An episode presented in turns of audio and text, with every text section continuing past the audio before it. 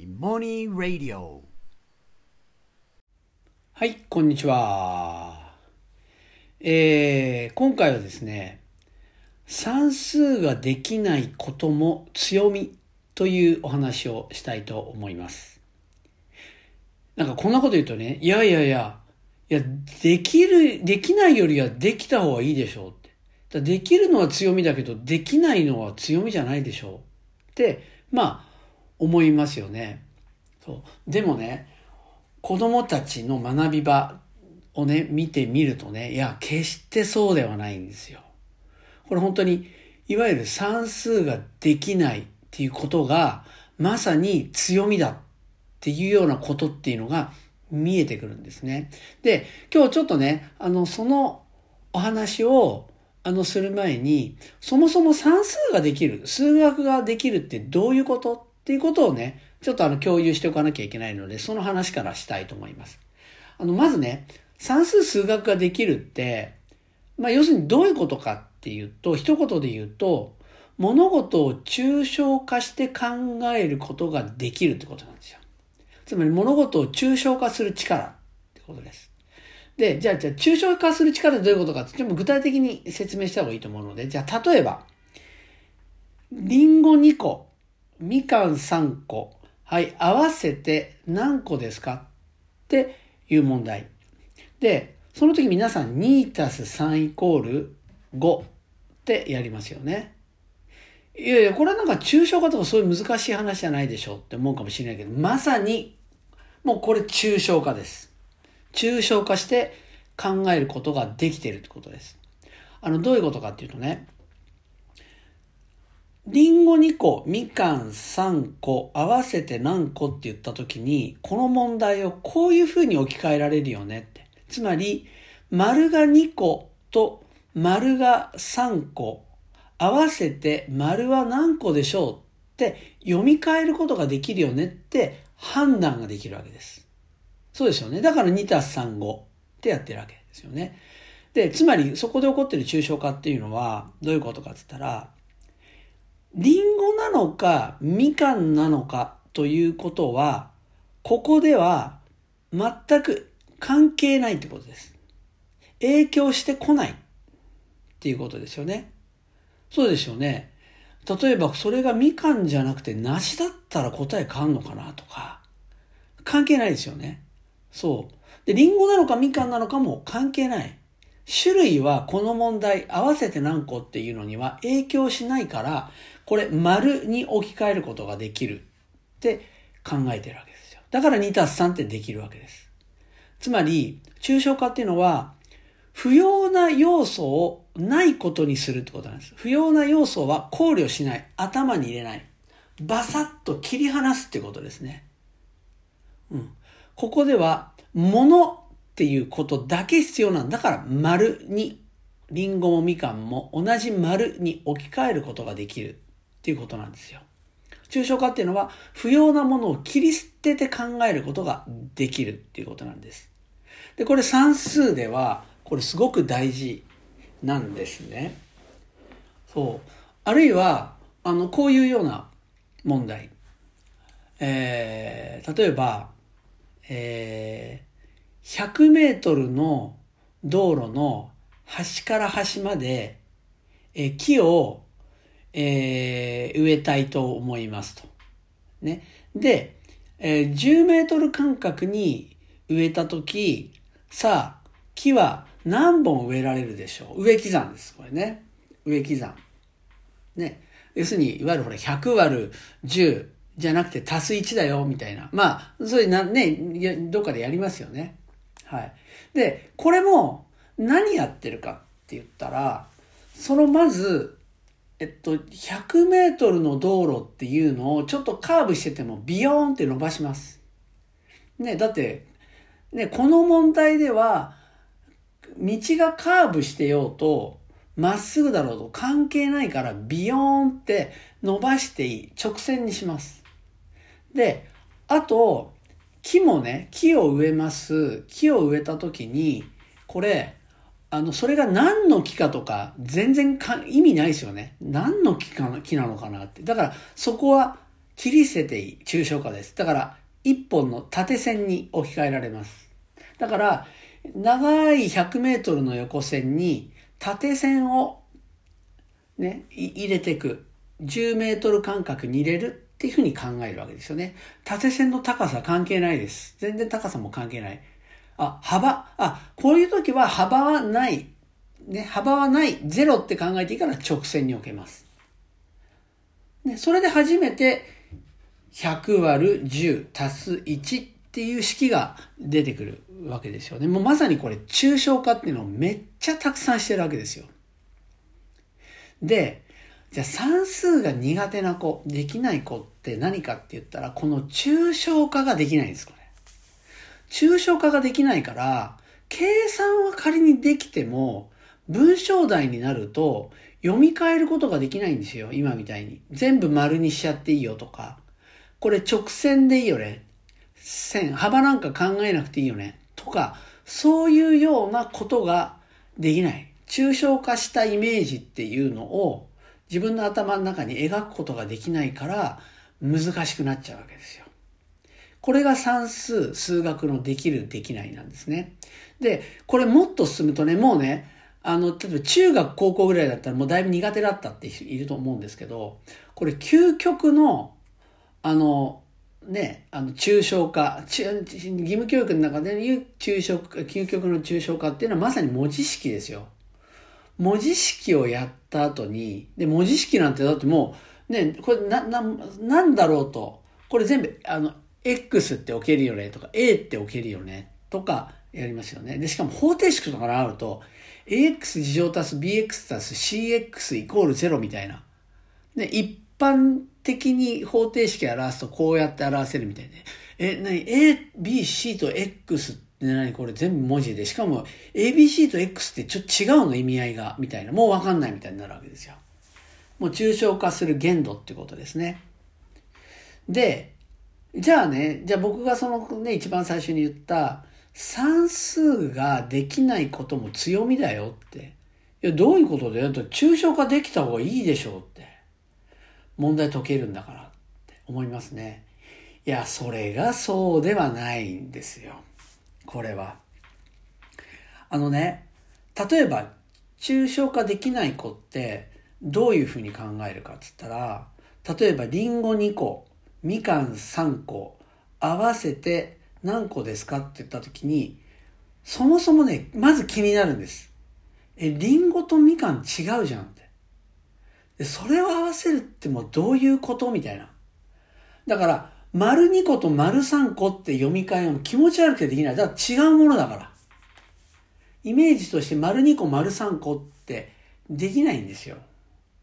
気持ち悪くて。で、もっと言うと、もっと言うと、リンゴ2個って言うけど、リンゴも違うよねって。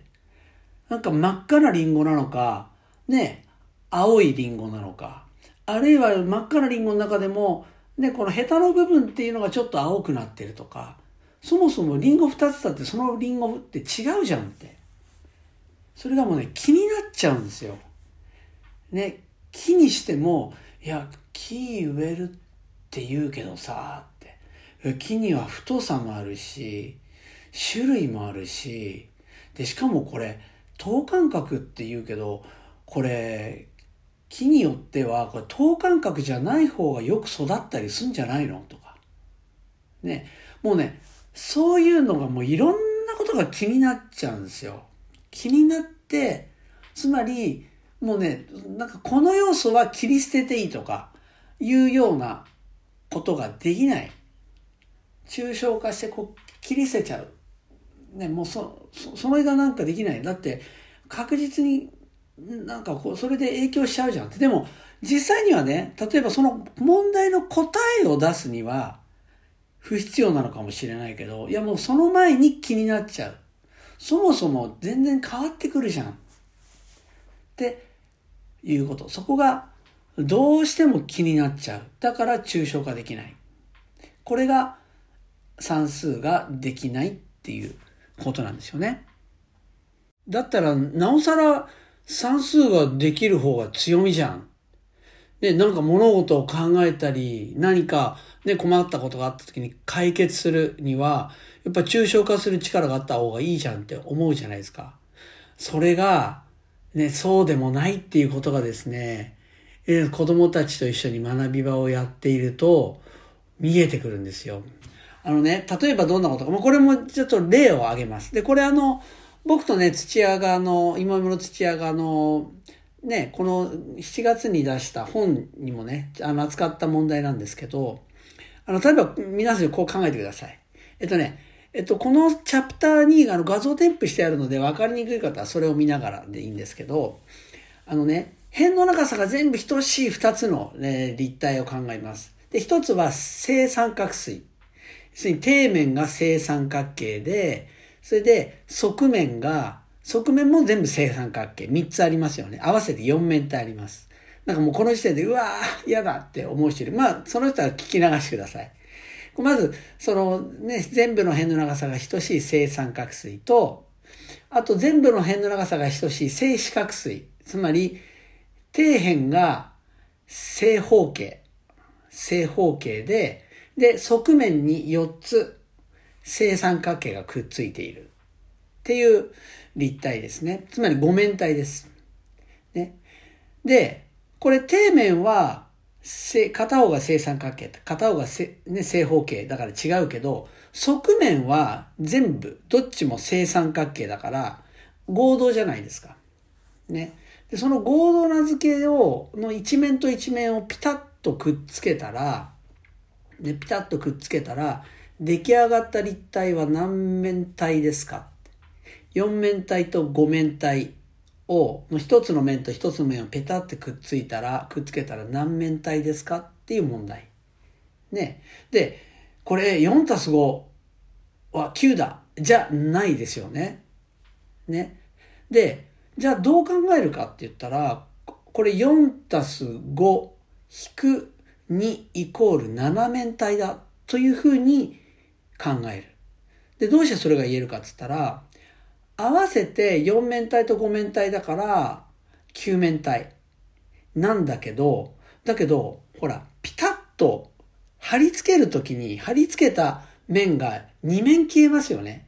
1面じゃないですよね。正四角三角錐の方の1面と正四角錐の方の1面合わせて2面消えますよね。だから引く2で7面っていうふうにわかるわけです。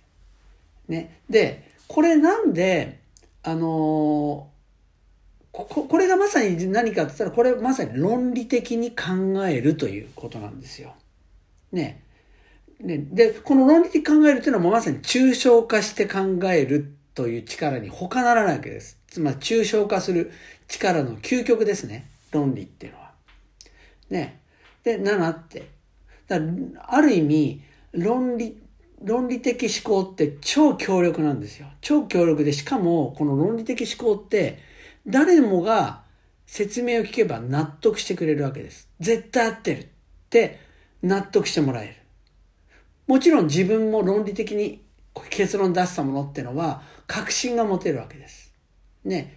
そういう意味で強みなんだけど、でも、誰もが信じてくれる。自分も確信持てるからこそ実はこれが危ないんですよ。これなぜなら、これ出来上がった立体4たす5引く2イコール7面体ではないからなんですよ。これ本当なんです、これ。ね、びっくりされた方いるかもしれないんですけど、でね、あの、これは何面体なのかね、あの、自分で考えてみてください。あの、これね、なんでこういうことが起こるかって言ったら、抽象化する力がある人って、でね、抽象化して考えたとき、つまり論理的に考えたとき、絶対的な自信を持てるわけですよ。ね。だから、自分の考え方に迷いがないから疑わないで信じ込んじゃうんです。でもね、時に自分が切り捨てたもの、これは必要ないって切り捨てたものが実は必要だったみたいなことってあるんですよ。問題の中には。問題解決だってそうですよ。切り捨てちゃまずいんだって。だから間違うわけです。ね、どんなに論理的か正しいって思ってても穴があるかもしれない。つまり、ね、切り捨てたもので実は影響があったってものがあるかもしれない。だからね、これ実は我々が科学的に正しいって今本気で思っている全てのことに関してもしかしたら間違っているかもしれないということを許容した上で正しいって言ってるわけです。だからアインシュタインの相対性理論だってそうです。もしかしたら間違えてるかもしれないっていうことを許容した上ででも正しいとしてるっていうのが正しいってことなんですね。なぜなら切り捨てたものの中に実は影響あるものがあるかも、影響を与えるものがあったかもしれないからなんですよ。だからね、この問題実は算数ができる子は間違うわけです。七面体って言って。でもね、これね、いや、ちょっと俺作ってみようみたいな。作るの面白いみたいな。ね。あるいはもう全然もうちょっと自分の中でそれなどうなるかわかんないから作らなきゃわからないって作ってやってみたら皆さんも一目瞭然でわかります。七面体じゃない。ああ、そういうことかって。で、そうして初めて、いわゆる算数ができる子、抽象化する力がある子が、ああ、自分はこういう要素をないものにしてた。影響ないと思って切り捨ててたっていうものに気づけるわけですよね。だから実は授業で、ね、いろんな子がいて、いろんな子がそれぞれ、この問題をポンと置かれた時に、それぞれのアプローチ、それぞれが気になるプロセスっていうのを通ることで、問題がある意味本当に解決できる。これまさに対話的学びです。だから、論理的思考が強い子、抽象化する力が強い子は、まさにそれで力を発揮する。でも、それがあだとなる部分もある。で、抽象化する力が苦手な子っていうのは、ね、論理的に考えたりっていうのは苦手かもしれないけど、でも実は感性でいろんなとこにこうアンテナを張れてるから気づけることってあるんですよ。実際に。あと、まあ一番強みは実際にやってみるってことです。理屈だけじゃなんかしっくりこない。実際にやってみるってことですね。だからこういうことっていうのがあるわけですよね。そう。だから僕あの、実は栄光学園でね、あの、授業をやるときって気をつけてるのは、彼らはもう日本の中でも、もうスーパー抽象化する力がある子たちです。ね。だからある意味、自信持っちゃうんですよ、論理に。ね。だから、僕は授業で扱う題材っていうのは今みたいな問題。つまり、ね、抽象化する力が強ければ強いほどそれがあだとなるような問いっていうのをポンと置くわけですよね。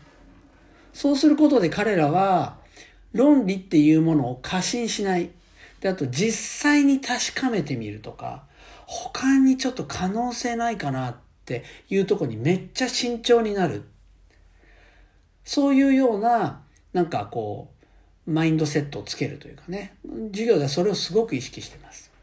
そう。なので、これ、必ずしも、ね、あの、いわゆる、抽象化する力がない、つまり算数ができない子が、ね、それが弱みではない。むしろそれがあるから気づけることっていうのがあるんだよっていうことが言えるんですね。あの、もっと言うとね、このね、抽象化する力っていうのがどうしてもできない、苦手だっていう子って、これ才能って言い方もできるんですよ。これね、あの、例えば、リンゴ2個パッと見た時に我々はもう同じって見ちゃうわけですよ。だけど、そうじゃ、あの、いわゆる抽象化することが苦手な子は全然違うものを2つって見るわけです。これだけで全然違うんですよね。例えば、あのね、皆さんが子育てでなんで悩むか。それは抽象化する力があるからなんですよ。だってね、うちの子今、もう小6になるけどこれができない。これ大丈夫かしらって。これ中6、これ、これ、もうこれ抽象化してるんです。なぜなら、小学校6年生っていうのはこういうものだって枠にはめてるわけですよ。つまり、その子が、ね、誰、誰々君なのか、誰々さんなのかはどうでもいいってことです。そうじゃなくて小6、みんな同じ小6っていう存在なんです。つまり、リンゴとみかん同じ丸にしていいよね。同じ丸にしちゃってんですよ。小6っていう同じ丸はこのぐらいできてなきゃいけない。友達もこのぐらいいなければいけない。ね、そろそろ社会性も身につけなきゃいけない。そういうふうに見ちゃってるから、その子自体を見ることができない。リンゴ一個一個を見ることができないのと同じように、その子をその子として見ることができないっていうことなんですよね。でも、抽象化することがどうもしっくりこないってこと、子は、ある意味どっかで分かってんです。これ同じものに見えるけど違うよねって。でね、これ僕あの、今一緒にやってる付き合って実は料理研究家でもあって、彼がね、あの、すごい言ったこと、なるほどと思ったんだけど、いい料理人って、ね、例えば同じ素材、例えば同じ玉ねぎでも、これね、この並んでるこの同じ玉ねぎでも実はその玉ねぎがここっちの玉ねぎはちょっと甘みがあるとかねこっちはちょっと甘みが抑えめとか実は違うんだと。だから料理人っていうのは今自分がよ買ってきた素材そ玉ねぎの中でもこの玉ねぎはどうっていうところを見ながら調理するっていうんですよねそうだから実はねいや、同じ玉ねぎ、玉ねぎ、玉ねぎ。だから、玉ねぎ4個ってあったらレシピに4個買ってきて、はい、それを使うって言うんじゃできない味っていうのがあるっていうことなんですよね。そう。で、これ多分アートだってそうです。アートだって。アートだって、抽象化する力でもって絵を描こうとすると何か間違う。同じように見えて違う。そこら辺を感じる感性っていうものっていうのが必要な場面たくさんあるんですよね。そう。で、世の中の課題解決にしたって、これ論理的にやったらめっちゃ危ないわけですよ。ね、だって切り捨てた要素実はそこめっちゃ大事だったりする可能性があるわけですよ。だってバブル弾けたんだって、当時みんなが誰もが大丈夫だと思ってたわけでしょ。ね、だけど、思いもしない要素が大きく影響するっていうのを失敗して気づけたわけです。そう。だから、実は論理的に考えるってことが苦手な人ほど物事一つ一つしっかりと見れて、本当にそうかなそう言い切っちゃっていいのかなリンゴ2個、みかん3個全部丸にしちゃっていいのかなっていう違和感を持つことができるので、実はそれってめちゃめちゃ強みなんですね。だから、ね、本当にだから算数ができないことが強みなんだよって。それも強みなんだよ。だから算数ができることも強みだし、算数ができないことも強みなんだよっていうのは本当なんですよ。で、しかもそれ別に算数じゃなくて国語だって全部置き換えられるわけです。それぞれのできるできないっていうのは、いろんな側面があるので、ね、だからそれがこっちがいい、こっちが悪いって言えないんですよね。言えない。むしろ、それが混ざり合って対話的に学んでいく。生きていくってことの方が面白いわけなんですね。でね、ただね、これね、じゃあ、ね、例えば、成績が上がるのは、上がるんですかっていうか、ね、ね、聞く人いるかもしれないんだけど、これね、あの、成績は間違いなく抽象化する力がある子の方が取ります。いわゆる偏差値が高いっていうのは、結果的に何が言え何言えるかって言ったら、抽象化する力が高い人が偏差値が高くなります。なぜなら、なぜなら、いわゆる成績って何でつけるか、入試って何で測るかって言ったら、テストですよね。問題。で、問題っていうのは、そもそもが、ね、設定、つまりこれは考えないでいい。これは、もういい。あの、これは同じものとして考えていい。これは影響するっていう設定が与えられてる状況で解く問題だからです。まあだから答えが一個に出るわけですよ。こういう場合はこういう答えになるかもしれないし、ああいう場合はああなるかもしれないなんて、そういうようならなしっていう約束のもとやるわけですよ。ね、池の周りを太郎くんが右回りに、え、時速、あ、風速60メートルで。いや、でも途中で人を避けるときにちょっと緩むかもしれないなって考えなくていいですみたいな。ね。だから言ってみれば、もう安心して切り捨てまくることができる方が点は取れるわけです。偏差値で言うとですよ。でも、その、そうやって学んだものって、後で何にもな意味をなさないんだけど、だけど、いわゆる受験とか成績とかっていうことで言うと、抽象化する力が強い方が取れるっていうことなんですよ。で、そういうふうになると、いやだったらうちの子、抽象化する力がある方がいいみたいに思うじゃないですか。でもね、あのね、どうしてうちの子には抽は抽象化する力がないんだろうって、これ冷静に考えればその子の問題じゃないんですよ。それは。それはそう思う親側の問題です。親がいけないって言ってるんじゃないんです。親が持つ、抱えている問題だってことです。でその問題ってどういう問題かって言ったら、その子の人生の縁、その子が、その子の縁を受け入れられないっていう、もうそこ一点なんです。だって自分は偏差値がいい。だからこの子をできるようにしたい。でもなんでできないのって悩む。その悩みの原因はその子じゃない。その子の縁を受け入れることができないっていう、そのただ一点なんですよね。そう、だから、あの、実はその、僕は、まあこれはね、もういろんなとこで言ってますけど、まあ教育にしても、子育てにしても、それって何のためにやってるかって言ったら、これ結局は自分が変わるためなんですよ。つまり相手を変えたい変えたい変えたいって思ってるうちっていうのは自分が苦しいだけなんです。でも先生として学校で子供たちと向き合い親として子供たちと向き合うことを通して何が起こるかって言ったら自分が変わる。でいつから変わり始めるかって言ったら子供の縁を受け入れるっていうことを始めてから自分が変わり始める。だからある意味諦める相手を変えようとするのを諦める。ね、相手の人生の縁を変えようとするのを諦める。つまり相手の人生を受け入れるっていうことをし始めて、初めて自分が変わり出す。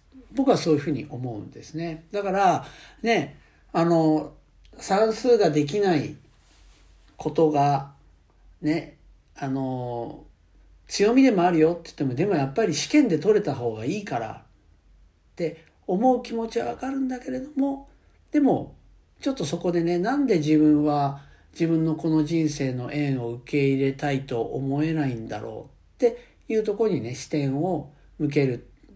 ね、あの自分の中から不安が消えるためには、まあそこから目をそらすってことはして以上ですね、その不安は消えないっていうことだと思いますね。はい。今日はこれぐらいで。それでは。